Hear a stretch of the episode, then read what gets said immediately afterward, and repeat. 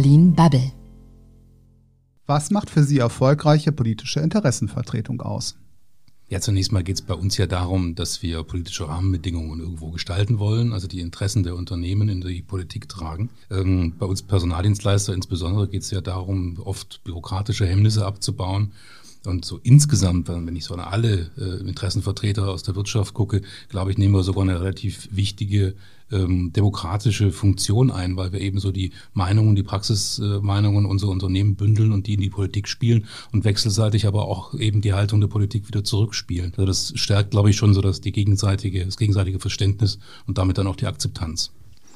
Das sagt Sebastian Lasey. Er ist Präsident des Bundesarbeitgeberverbandes der Personaldienstleister BAP. Und er ist auch Unternehmer. Er ist nämlich Geschäftsführer der Extra Personal Service GmbH. Herr Lasey, was ich eigentlich besonders interessant fand, war Ihr Ansatz zu sagen, gut, wir müssen auch die Stimmen der, der Unternehmer, die Interessen der Unternehmer einbringen. Ähm, nun sind Sie ja auch noch quasi irgendwie halt in einem eigenen Unternehmen tätig. Also nehmen Sie denn da auch immer noch irgendwie halt andere, andere Unternehmer aus dem Verband irgendwie halt mit dazu oder können Sie das dann irgendwie halt auch ganz gut selber ähm, den politischen Gesprächspartnern erklären, worum es irgendwie in Ihrem speziellen Themengebiet geht? Ja, dass ich selber unternehmerisch tätig bin und jeden Tag äh, sozusagen an der Front stehe, das hilft natürlich, ja, weil ich daher nicht nur von anderen abhängig bin, die mir erzählen, was sie so erleben. Ähm, aber auf der anderen Seite mache ich natürlich schon das, was sie sagen, nämlich dass ich mit vielen Kollegen mich, mich auseinandersetze. Das ist ja sozusagen das Schöne im Verband, dass man, wir haben jetzt 1600 Mitgliedsunternehmen und äh, natürlich kann ich nicht mit 1600 Leuten äh, täglich sprechen, aber wir haben einen Vorstand, der besteht so eine, ja, eine Größenordnung von 20 Leuten, also das wechselt immer so ein bisschen, was die Mitgliederversammlung so wählt. Wir haben ein Präsidium, das sind sechs Personen plus mich als Präsident, sind wir sieben. Also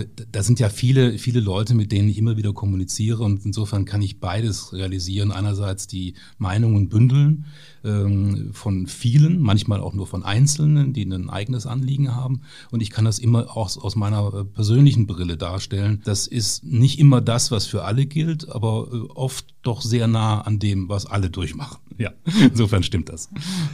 Das heißt, da gehört dann auch die Übersetzungsfunktion in die andere Richtung dazu. Also sprich, dass Sie als BAP, als Verband, als Verbandspräsident Ihren Mitgliedern erklären, warum bestimmte politische Entscheidungen so und nicht anders zustande gekommen sind. Ja, das ist richtig. Ähm, denn wir müssen ja auch immer wieder sehen, wenn man das so ein bisschen über Jahre macht, ich mache das ja jetzt auch seit, äh, ich weiß schon gar nicht mehr wann, seit 25 Jahren oder so, ähm, man muss ja auch die andere Seite verstehen. Auch die Politik ist ja, hängt von gewissen Nöten ab und muss manchmal etwas entscheiden. Und dann wird auch manchmal irgendein Mumpitz entschieden. Und ähm, wenn der nicht allzu schlimm ist, muss man dann auch mal sagen, Leute, jetzt regt euch nicht auf auf, äh, das müsst ihr jetzt ertragen. Auf der anderen Seite werden wir wieder versuchen, einen Punkt für uns zu machen, der uns dann wirklich weiterhilft.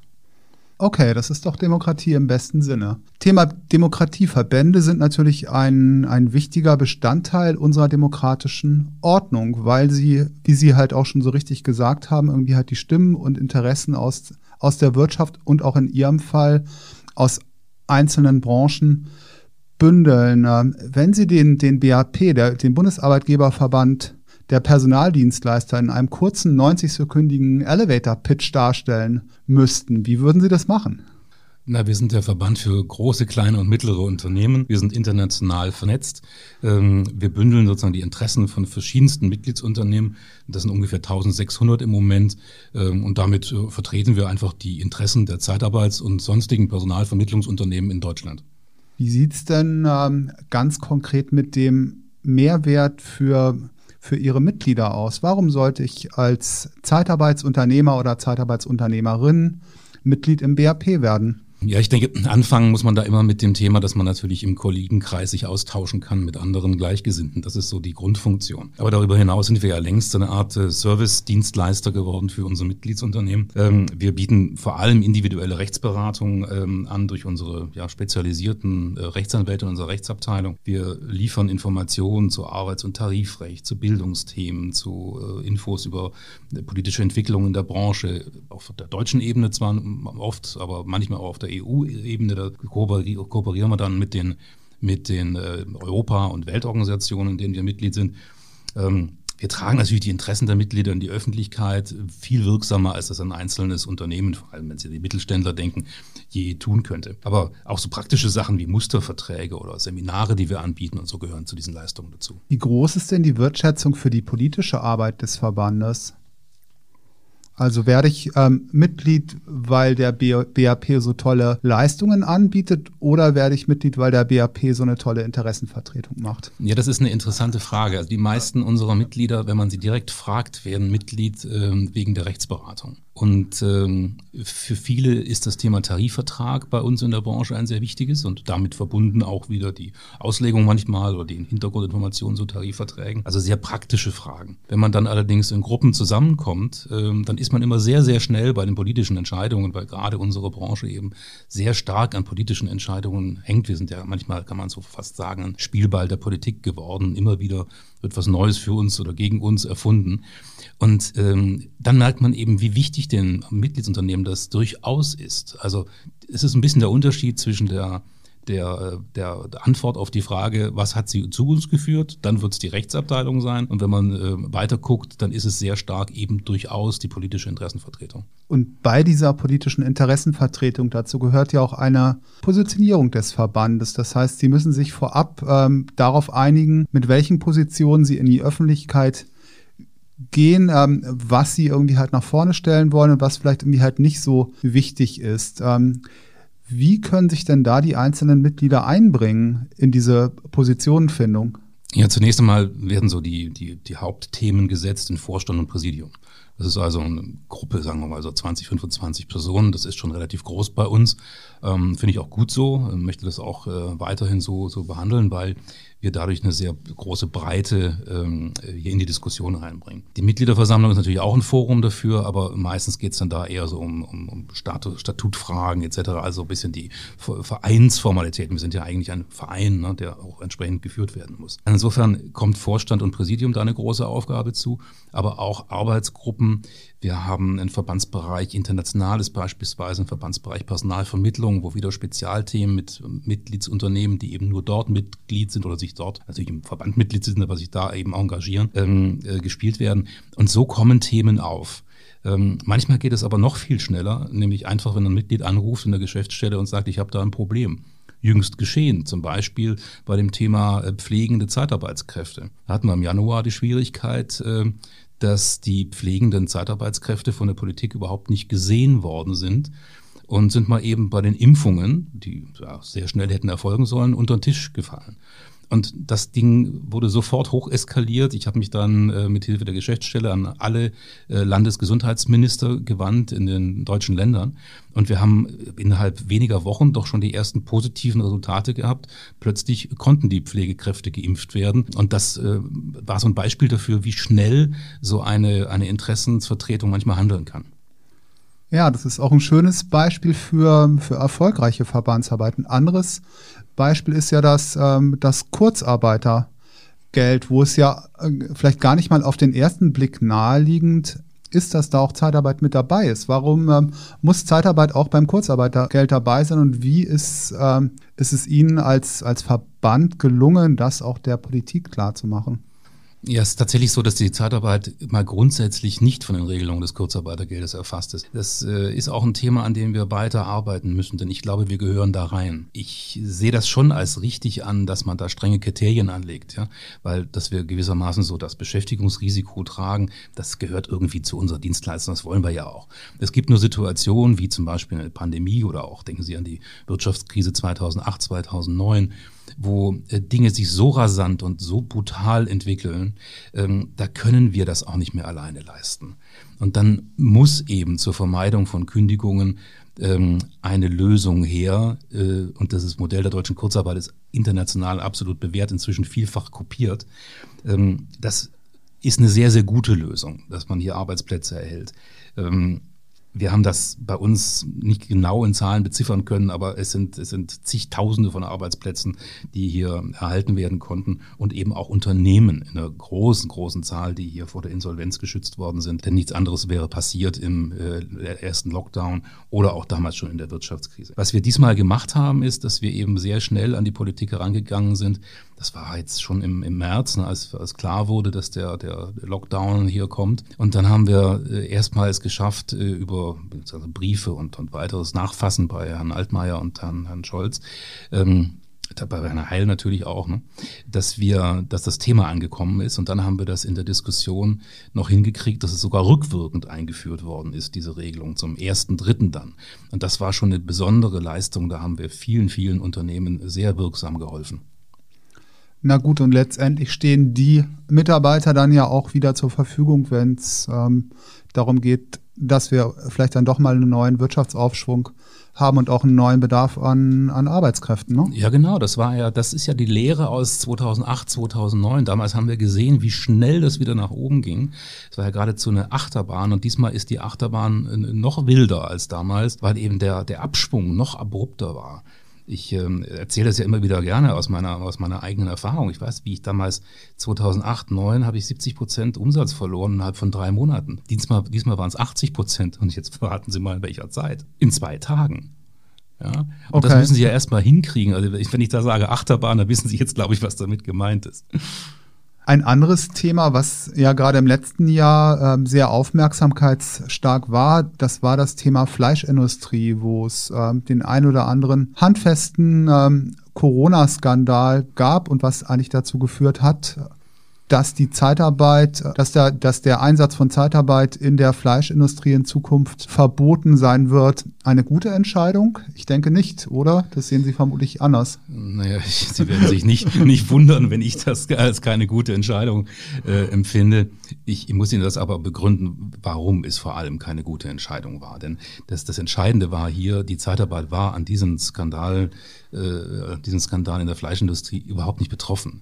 Das war eben nicht die, die sichere, durchgeregelte Zeitarbeit, die hier im Fokus stand, sondern das waren ungeregelte Werkverträge. Das hatte mit unserer Branche überhaupt nichts zu tun. Und nur weil die Politik an der Stelle eben Zeitarbeit und Werkverträge so in gewissermaßen einen Topf geworfen hat, wurden wir einfach eben gleich mit verboten.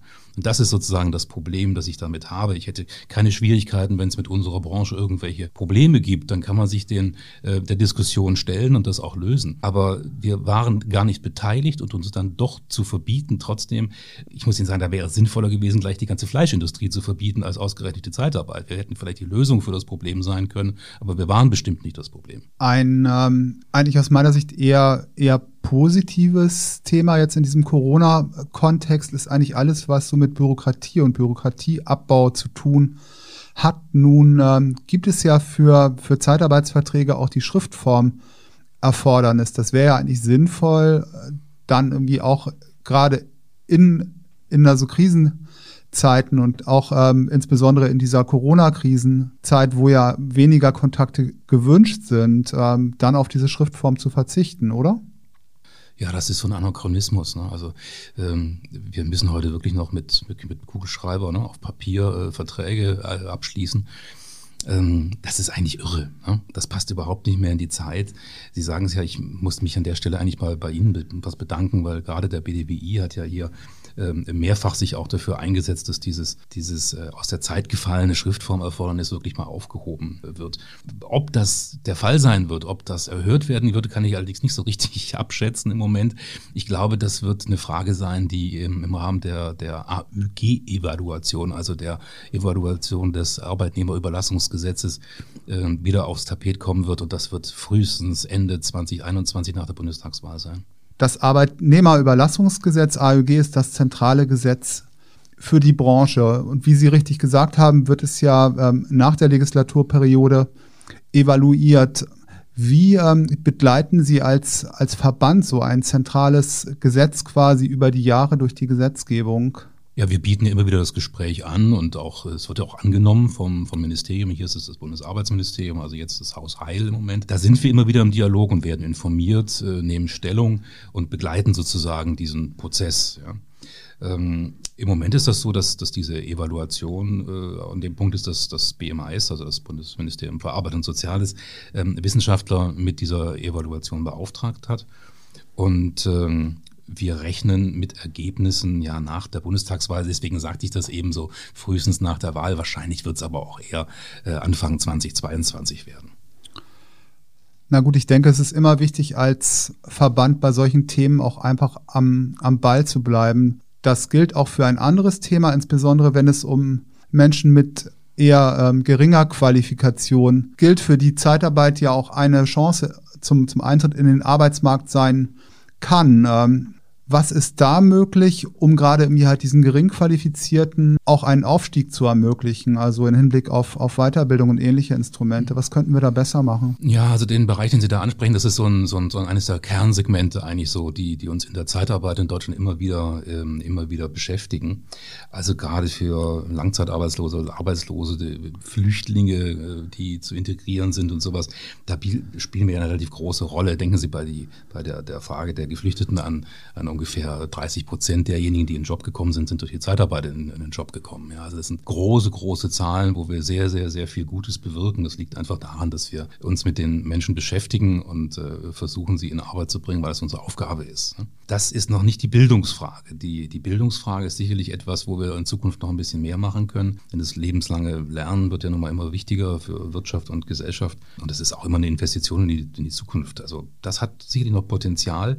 Ähm, aber wir nehmen nehmen uns den Themen an und äh, ich kann Ihnen da zum Beispiel hier ein bisschen Werbung machen, hier zu dem Thema Qualifizierung von, von Zeitarbeitskräften und äh, wie auch kleine Unternehmen das in der Praxis umsetzen können, haben wir eine nächste Veranstaltung gerade, äh, relativ kurzfristig vor uns. Ne? Na gut, es ist noch ein bisschen hin, bis 20. Mai sehe ich hier. Arbeit und Personal ähm, ist, die, ist der nächste Termin. Das machen wir übrigens auch online. Und ähm, wir werden da beispielsweise auch den Vorstandsvorsitzenden der BA, also der Bundesagentur für Arbeit, Herrn Detlef Scheele als Redner haben und uns genau diesen Fragen im Kreis von Kollegen und interessierten Kunden und anderen Interessenvertretern widmen. Sie haben ja schon einiges darüber erzählt, wie der BAP seine politische Arbeit organisiert. Wie sind Sie denn da ganz konkret als, als Präsident eingebunden? Ja, als Präsident äh, stecke ich gemeinsam mit, mit Vorstand und Präsidium so die Themen ab und äh, das Hauptamt äh, bereitet dann Termine vor und ich bin halt als Präsident im Prinzip und als Unternehmer ja an erster Stelle in Verantwortung äh, und präsentiere unsere Themen dann Politiker und Journalisten in Interviews, Hintergrundgesprächen, offiziellen Terminen und so weiter. Also ich bin sozusagen derjenige da, der an, an erster Stelle vorangeht. Und wie funktioniert die Zusammenarbeit mit, mit also anderen Verbänden? Den BDWI haben Sie ja bereits angesprochen. Der BAP ist aber auch Mitglied bei der bei der BDA zum Beispiel? Also wie arbeiten mhm. Sie da mit anderen Verbänden zusammen, gerade auf der auf Ihrer Ebene als Präsident? Ja, beim BDWI funktioniert die Zusammenarbeit bestens. Äh, das ist entweder äh, in solchen Fällen, wie zum Beispiel auch bei der BDA, äh, wo das ja ebenfalls sehr, sehr gut klappt, da haben wir einen ganz kurzen Draht hin. Da läuft das entweder so, dass man sich übers Hauptamt abstimmt oder dass man sich direkt abstimmt mit den dort handelnden Akteuren, also auf Präsidenten oder HGF, also Hauptgeschäftsführerebene. Ähm, manchmal haben wir auch Kollegen, die in den jeweiligen Gremien sitzen. Also denken Sie mal an BGA, da sitze ich selber im Präsidium, ja, im, in der BDA ebenfalls im Vorstand Vorstand und so. Also ähm, anderes Beispiel ist äh, Kollegin Hofmann, die im Verwaltungsrat der Bundesagentur für Arbeit sitzt und so. Also wir versuchen uns auf verschiedenen ähm, Ebenen eben über Personen mit anderen Institutionen auch zu vernetzen und das ähm, klappt wirklich in der Regel sehr gut. Ein bisschen differenzierter kann man sagen, ist das, ist das bei den Sozialpartnern. Ähm, Sozialpartner und Familie haben ja äh, gemeinsam, dass man sie sich nicht aussuchen kann.